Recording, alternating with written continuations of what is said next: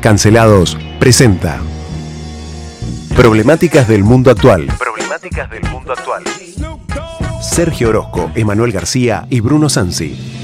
Síntesis semanal de noticias. Síntesis semanal de noticias. Un resumen de noticias internacionales de la semana analizando su impacto y tendencias. The first thing you need to know about Boris Johnson is he's a liar. Eu não vou esperar fuder minha família toda. Eu quero todo mundo armado. Todo mundo armado. Женщина, мужчина, мужчина. Мама – это мама. Отец – это отец. y nos sentimos muy identificados con todo lo que fue de la revolución hasta el presente. Mr. Speaker, I want to apologise. He's not apologised. He's sorry because he's been caught. Ayer Juan Domingo Biden I'm a friend of Sarah Connor. Argentina se convierte en puerta de entrada para que Rusia ingrese a América Latina de un modo más decidido.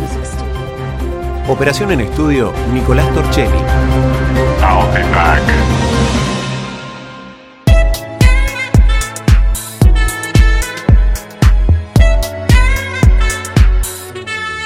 Muy buenas tardes, ¿cómo están ustedes? Acá nos encontramos una vez más en este programa Problemáticas del Mundo Actual. Hoy es viernes 4 de noviembre, conmigo está el señor capo tigre de los llanos, Sergio Facundo Orozco.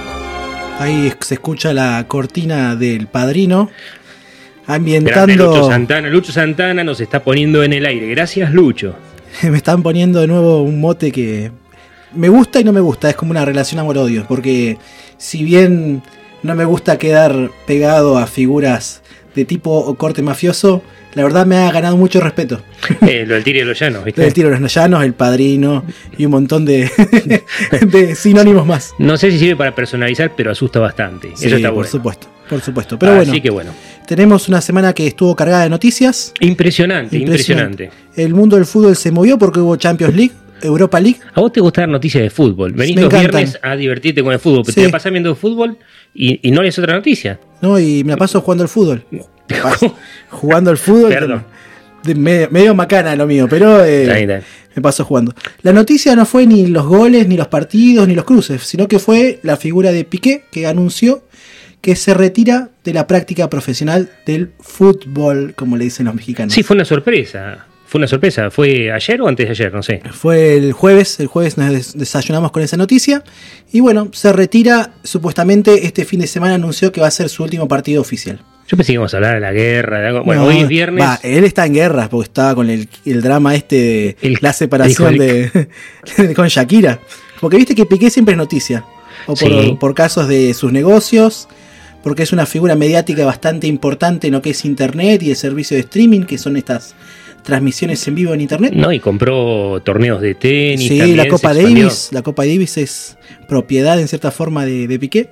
Y bueno, este año fue también noticia por su escandalosa separación con la famosa cantante colombiana. Bueno, yo te digo, Argentina y Shakira tienen mucho en común.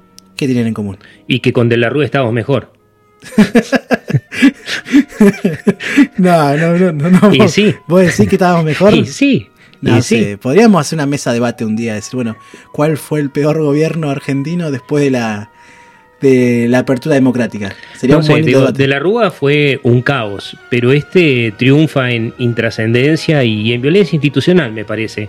Igual creo que es un fin de época, ¿no? La- las cosas van a ir cambiando. Lamentablemente, ah, mira, justo ayer a la mañana, el segundo de Massa dijo no estaba asegurada la salida de Argentina de una hiperinflación. ¿eh? Así que mucho cuidado, porque lo está diciendo el segundo del ministro de Economía.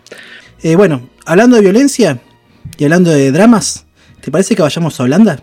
Contame, contame cuál es esta. En Holanda tenemos un drama con unos activistas también climáticos. La vez pasada te habéis enojado. Son los que pegan la mano en los cuadros. Sí, pegan la mano en los cuadros, tiran esas sopas baratas a los cuadros. Cuadros tan valiosos y le tiran sopas de tan mal gusto. Sopas que se calientan en microondas. No, no me gusta. Mira, pidieron, te, te avisé que vengas al programa con la receta de la sopa holandesa, porque criticaste la sopa de tomate que estaban tirando, así que te comprometimos en el aire a dar la receta de la sopa holandesa. En un ratito se la damos, pero contame la noticia. Bueno, en este caso, en Holanda, los activistas climáticos que atacaron la joven Perla de Vermeer fueron sentenciados a prisión. Lo que me llamó la atención, Bruno, de esto es que fue bastante rápido el asunto. Los enjuiciaron y ya, ya tienen condena. Y sí, porque bueno, son juicios abreviados, hacen valer la justicia. Aparte fue en La Haya, o sea, hay que, hay que cometer un crimen en La Haya. Hay lugares en los cuales no te puedes meter a Claro. hacer dramas. Qué sé yo, puedes ir a Bali, Bardos, claro. podés ir a Tailandia, pero no, te vas a La Haya. Es como ir a hacer, no sé, tirar tiros al aire en Comodoro Pi. No, no. Sí, no, de- como que te van a responder rápido, digamos. Exacto, tenés toda la justicia que al lado. bueno, y vos, eh, ¿te acordás cuando estuvimos en Holanda? Vos fuiste a visitar el Museo Rembrandt. Exactamente. El Museo Rembrandt, que es la casa del famoso pintor, eh, no era holandés, era flamenco, ¿no? Esa la... Sí, bueno, eh, pero eran los Países Bajos. ¿no? Exactamente. Eh, en ese lugar, además de mostrarte la casa, cómo vivía y todo eso, te enseñaban muchas cuestiones sobre pintura y cómo trabajaban en esa época. Estamos hablando del siglo XVII, cómo se trabajaban con las pinturas, cómo se hacían. Y por ejemplo, uno de los datos más importantes que siempre se dan en el lugar es que, por ejemplo, cuando uno ve una pintura con mucho color azul, es muy valiosa porque ese tinte se hacía con una piedra específica que se traía, por ejemplo, de otros lugares del mundo, que no estaba en Europa. Por ejemplo, la piedra del lápiz lazuli, que se molía y que con óleos aceites se formaba la pintura azul. Sí, para que se den una idea, cuando hablamos de lapislázuli, es la piedra azul del anillo del Papa. O sea, es una piedra valiosa, es una piedra preciosa, eh, la verdad que hermosa. Y claro, nos enseñaron en el museo cómo se hacían los óleos, ¿no? O sea, cómo se hacía la pintura que revolucionó la historia del mundo, en este caso el óleo, y la azul, que es justamente la que tiene la Dama de la Perla, de Vermeer, y la chica de la lechera, son cuadros carísimos, porque vos para hacer la pintura tenías que tener el aceite, no el óleo, y la piedra la tenías que moler y solamente usabas aproximadamente entre un 10 y un 20% de la pureza de la piedra azul. Entonces todo cuadro azul en aquella época era más caro, valía más la pintura que el oro en sí mismo. Es más, mientras más azul era el cuadro, más color azul tenía, eh, supuestamente se decía que la persona que había pagado esa pintura era mucho más rico o tenía mucho mayor nivel adquisitivo que otras pinturas que tenían un poco de detalles en azules. En este caso es muy importante que en la pintura se nota mucho el contraste entre el azul y las sombras. Eh, en el caso de la, de, la, de la joven de la perla, ¿no? Acá en el Museo de Rembrandt, además, está muy bueno porque eh, se exhiben algunos trabajos de él. Es- él, por ejemplo, tenía su cama en, en la cocina. Entonces se levanta. Mirá las cosas que te acordás. Sí, me acuerdo de eso. Es más, cuando yo estaba. fui del viaje que hicimos, fue el único que No estuvo. entremos en detalles aquí. Yo voy a contar este detalle. Fui el único que eh, pagó con tarjeta de crédito en el momento porque mi carnet de profesor no me servía para un descuento en el lugar, ni pasaba gratis. Había otras personas que con el carnet de estudiante pasaron derecho, pero como yo era docente, eh, no, no tenía posibilidad de, de- ¿cómo se llama? de que sea gratis. Entonces pagué la, la entrada. Y me- eh, la pluma con la que te dan es una pluma, eh, justamente, no me Yo acuerdo de qué animal. es una pluma de ganso. rosada, gigante, parecía un miembro de la banda Los Sultanes, ¿viste? Pero Yo te saqué una foto con esa pluma. sí, tenemos una foto con esa pluma. No estabas muy contento con la No, foto. no, no, no, es más, yo digo, Era En- en- rosa furioso. rosa furioso, pero bueno. Eh, en este caso, ya tenemos una noticia más de los diferentes atentados que se están haciendo. Yo digo atentados porque no me gusta este tipo de acciones. Pero tenemos esta cuestión de eh, diferentes actos de vandalismo sobre pinturas, obras de arte, con mensajes simbólicos ligados al cambio climático o protestas específicas, como por ejemplo la utilización de combustibles fósiles, sobre todo el caso del petróleo, que se han dado tanto en museos como en Holanda y también en Inglaterra. Claro, el tema es que lo hacen sobre obras de arte que son prácticamente patrimonio de la humanidad. Entonces, fue, yo estuve viendo diferentes atentados de estos que hace este grupo y la verdad que la gente les dice de todo en el momento. Tampoco la pasan muy bien ellos. Creen que están cambiando el mundo y están pegándose, están gastando la gotita básicamente, pegándose las manos a la pintura y pinturas valiosísimas. Algunas protegidas por vidrio y les tiran la sopa. Así que bueno, hablando de sopa, mientras escuchamos este grupo holandés que después le contamos a la gente quiénes son, es un grupo con una percusión espectacular. Contame la receta de la sopa. Rápido porque se nos va el programa. La famosa Acá sopa nosotros damos noticias internacionales, así que esta receta es internacional. Anoten, señores y señoras, todos ustedes, por favor, la receta de ¿cómo se llama la sopa? Earthen soup. ¿Qué? Earthen soup o sopa de arvejas o guisantes para los que nos escuchan en otros países. Earthen soup. Earthen soup. Ah, ahora sí. Ahí está. ¿Crees que, te diga, rima, vamos bien. ¿Crees que te diga los ingredientes y las Dale, cantidades? decime. Bueno, tenemos en este caso 350 gramos de arvejas o guisantes o chícharos, de, acuer- de acuerdo al- a la palabra que usen en su país. En este caso tienen que ser secos. ¿sí? Secos. O sea, sería eh, para los portugueses que nos escuchan en Portugal en Brasil, ervilha. ¿Sí? Ah. ¿Cuántos gramos? 350 gramos. Y para los que hablen en latín, pisum sativum. Genial, genial. Sí, así que lo que está en latín, pisum sativum. 300 gramos de arvejas, hervillas o guisantes. Muy bien. No, Tam- perdón, arvejas o hervillas. También 350 gramos de panceta, tocino o bacon, de acuerdo también a la denominación que tengan en su país. Eh, tres salchichas de cerdo ahumadas. Tres salchichas vikingas, no, pero que sean algo bueno. Tienen que ser unas salchichas buenas, que no sean esas que uno compra. no las más baratas. No, no, no. Que Pasa sea- que allá la salchicha de cerdo sería muy parecido a lo que saca la salchicha criolla en Argentina. Ah, ¿sí? O eh, la lingüiza en Brasil. Mira. Después también eh, en la receta consta de 150 gramos de jamón en cubos.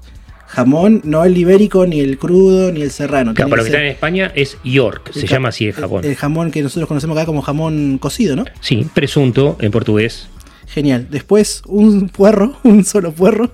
Un puerro, parece un puerro solo. Y bueno, es porque es parte de la aromática de la comida, ¿no? También una cebolla, 200 gramos de apio, dos zanahorias. Me encanta esto porque las cantidades vegetales son mínimas y estamos hablando de casi medio kilo de carne y grasa. Después tenemos 150 gramos de porotos o judías verdes. O guisantes, habichuelas, feijão para los portugueses, porém verde. Verde. Genial. Yo no sé, nunca vi verde, pero bueno, estos holandeses o más raros pueden usar blanco, no hay Sí, problema. es verdad. Además también lleva 300 gramos de papa o patata. O batata en portugués. Después 4 litros de caldo de pollo, eso es subjetivo, también se puede reemplazar una parte por agua. Gallina, puede ser en portugués. O gallina, eh, eh, porque digamos, pollo no siempre es lo mismo No, según no, el español. Y después, obviamente, para sazonar sal y pimienta. Ningún condimento, Sal y pimienta a gusto. nada más. Y obviamente para dorar todo esto y cocinarlo, ¿Sabes qué me aceite de tipo vegetal. ya- Recordar a Doña Petrona. Doña Petrona. Sí, vendría a ser un don Petrono de la mafia. No, yo vendría a ser como el gato Dumas, que le da al tinto en el medio de las recetas, ¿viste?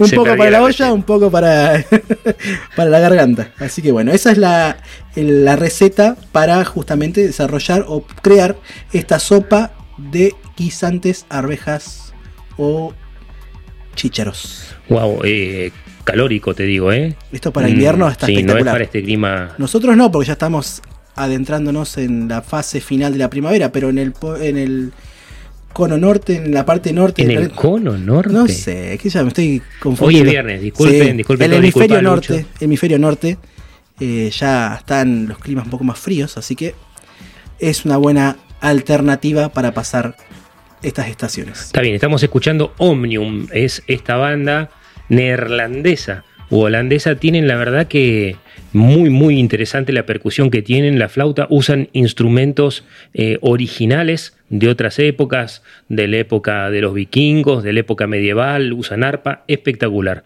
Omnium, se las recomendamos. ¿Y qué más tenemos? Hablabas, ibas a hablar un poquito de arqueología antes de yo empezar con la parte seria del programa. Sí, tenemos una noticia que salió en el diario La Nación que está hablando de nuevos descubrimientos en, el caso este es de Finlandia y es un hallazgo sobre una tumba de un niño en la edad de piedra. Que además esta, este hallazgo revela detalles desconocidos sobre eh, los enterramientos en esa época y cuáles eran los rituales, eh, sobre todo en, en esta región. Edad de piedra, 8.000 años atrás estamos hablando. 8.000 años atrás, Para que la gente se ubique, ¿no? Pasa un tiempo. 6.000 años antes de Cristo. En Ya la época. a complicar. Sí. ¿Querés que la complique Hace más? 8.000 años. No. En la época del Mesolítico. ¿Qué es el Mesolítico? El mesolítico y el del medio. Y sí, Meso es. Tenés el paleolítico y el neolítico. En la época de la edad de piedra. Lítico es piedra, ¿no?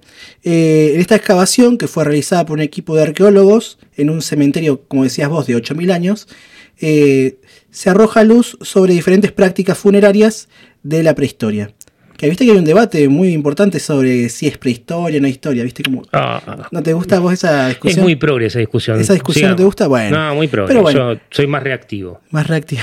Sí, soy historia más. a mí también me clara. gusta más decir prehistoria porque es más rápido para salir del paso. Igual es importantísimo esto porque un sitio arqueológico le contamos a la gente que es cuando alguien vive un momento de su vida y eh, puede vivir o morir en el lugar o haberlo dejado, ese lugar es tapado con tierra por el paso de los años o con piedras o con lo que sea o con ramas o con hielo como también sucede en algunos sitios arqueológicos, y van los arqueólogos, las personas, los investigadores, historiadores de los objetos, van allá, empiezan a desenterrar, ¿no? Y nos muestra eso cómo vivía la gente en aquella época. Así, ese es el trabajo con las momias, ese es el trabajo con los sitios arqueológicos, el coprolito vikingo que les contamos el martes pasado con Ulises, y este enterratorio. Y contame cuáles son las costumbres que arroja esto. Bueno, arroja que, por ejemplo, en estos enterramientos eh, se utilizaban para,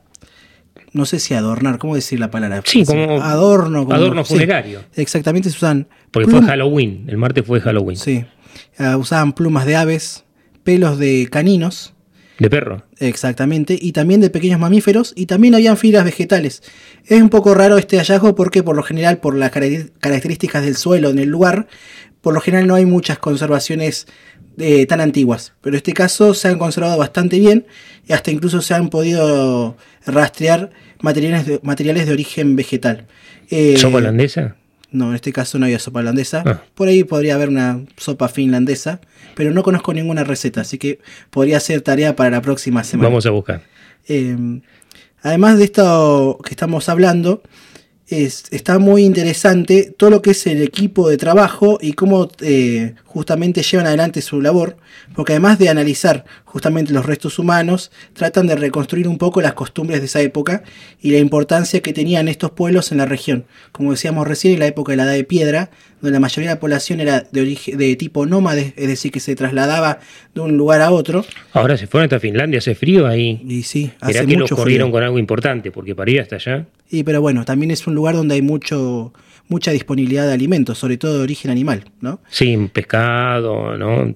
Diferentes mamíferos. Diferentes mamíferos. Así que bueno, eh, además de este tipo de características de la población, también se muestran diferentes estudios sobre, por ejemplo, eh, lo que son los entierros, pero también que aparecen obras de arte rupestre y algunos eh, restos de minerales en el lugar. Así que bueno, esto es una noticia que bastante interesante porque, bueno, muestra que es bastante activo lo que es Escandinavia sobre arqueología. Hace unas semanas hablamos con Ulises sobre este premio Nobel que descubrió eh, parte importante de, nuestro, de nuestros genes y nuestra vinculación con, por ejemplo, los neandertales, que también Sí, es un- que descifró el genoma neandertal. exactamente, que está, que persiste en nuestra especie, y que bueno, últimamente En hay mucha. especie. Yo te- en tu especie. La mía todavía no me hicieron el ADN. Ya lo mandé. Eh, Te aviso. Yo no sé si vos sos una En- especie humana, yo creo que sos medio extra- extraterrestre. Eh, hay una posibilidad, sí. Hay una posibilidad. Tal vez no vine de los barcos, vine de las naves, Bueno. diría el presidente. Pero bueno, esta es una obra, una obra bastante importante, un trabajo bastante importante, la arqueología. Nada que ver con eso que hablaban ustedes de esas noticias escatológicas. Los Eh, coprolitos. los coprolitos vikingos. ¿Qué es un coprolito, Bruno? Y un coprolito es un pedazo de efecto del hombre post-defecación, o sea, la cacona. Sí, la cacona. No te, no te rías porque es muy importante, arrojó cosas muy interesantes sobre el vikingo.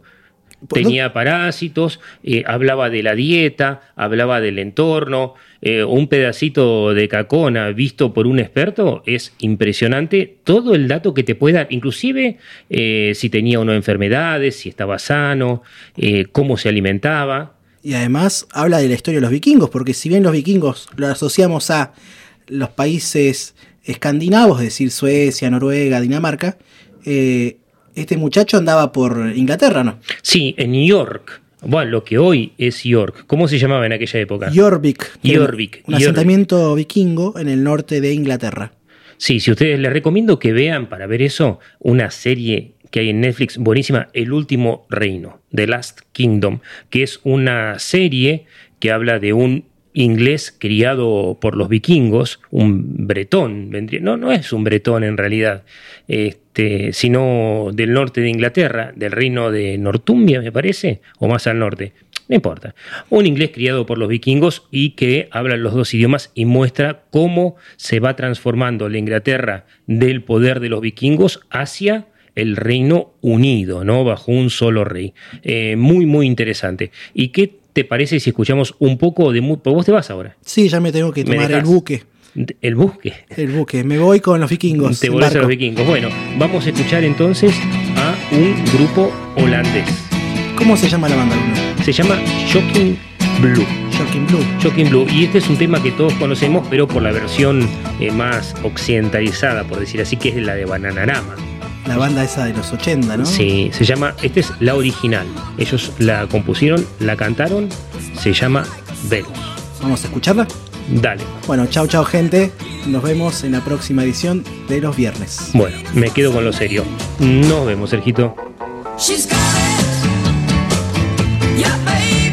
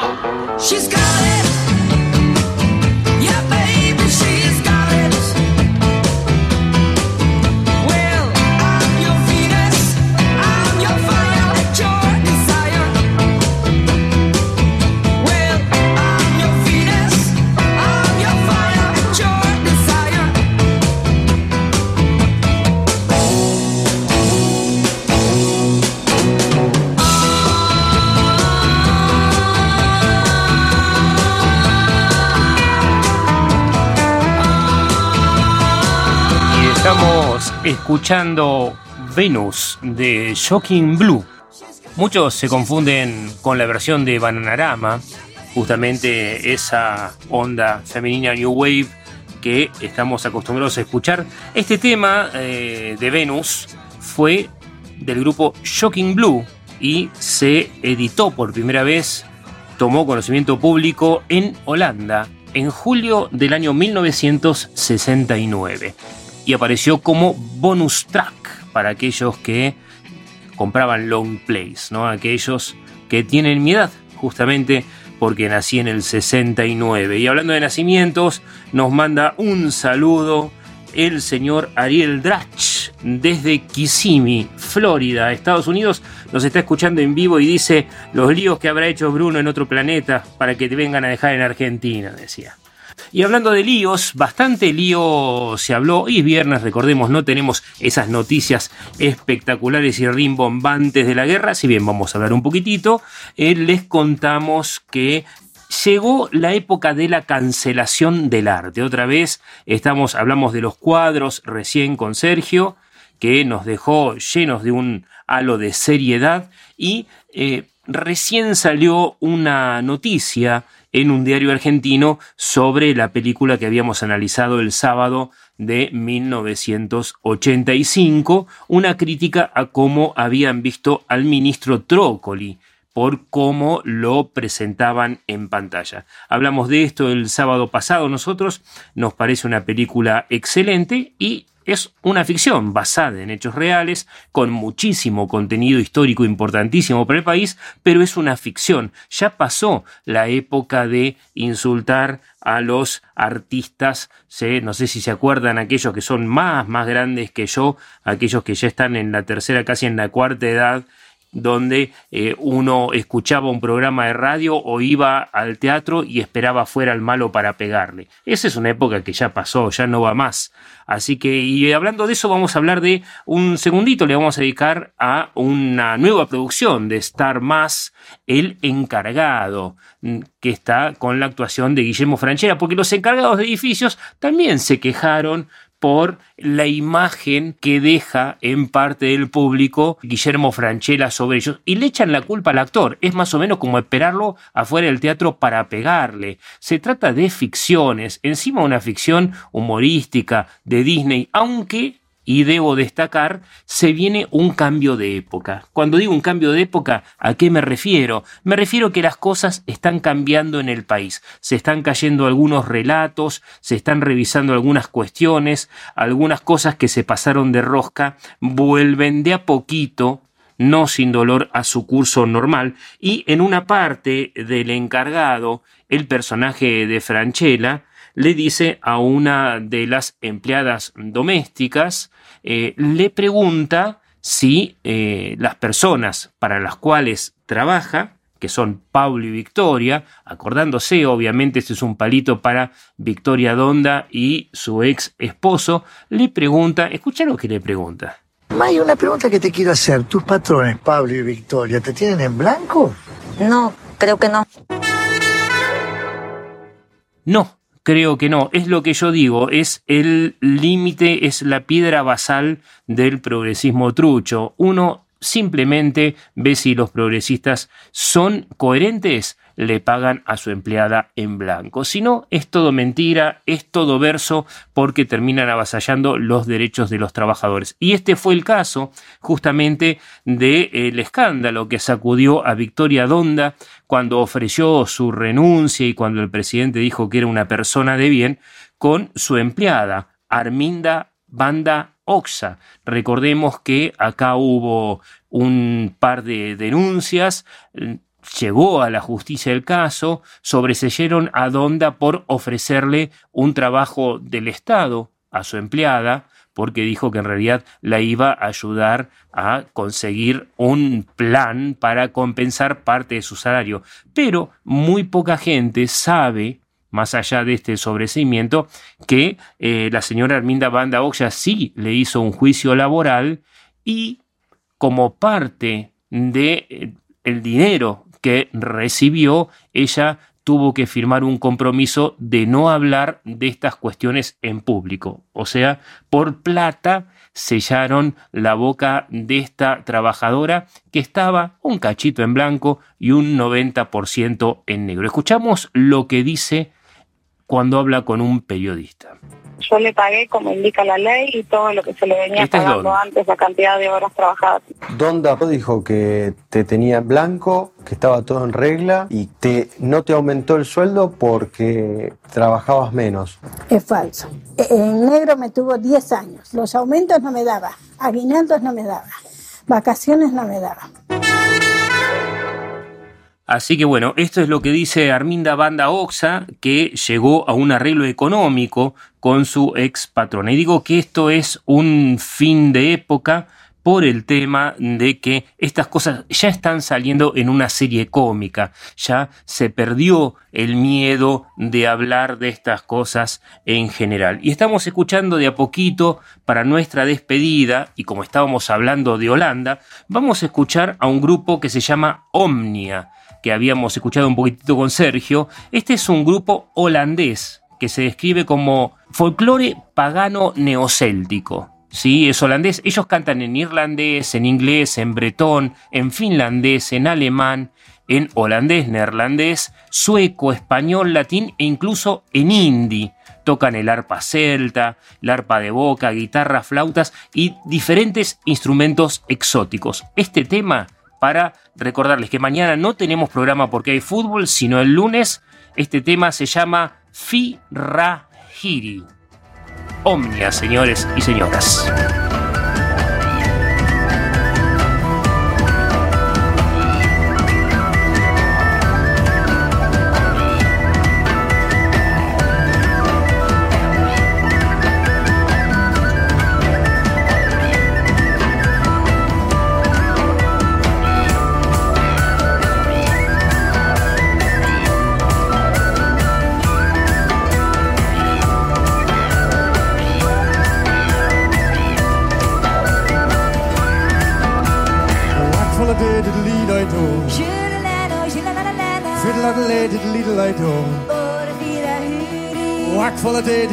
I do. Fiddle at a lay, diddle little I do. Wax on a day, diddle little I do. Should I let no, should I let a no, fiddle a lay, diddle little I do. Oh, the feet I hear it. Wax on a day, diddle little I do. Should I let no, should I let no, fiddle a lay, diddle little I do. Oh, the feet I hear it. Wax on a day, diddle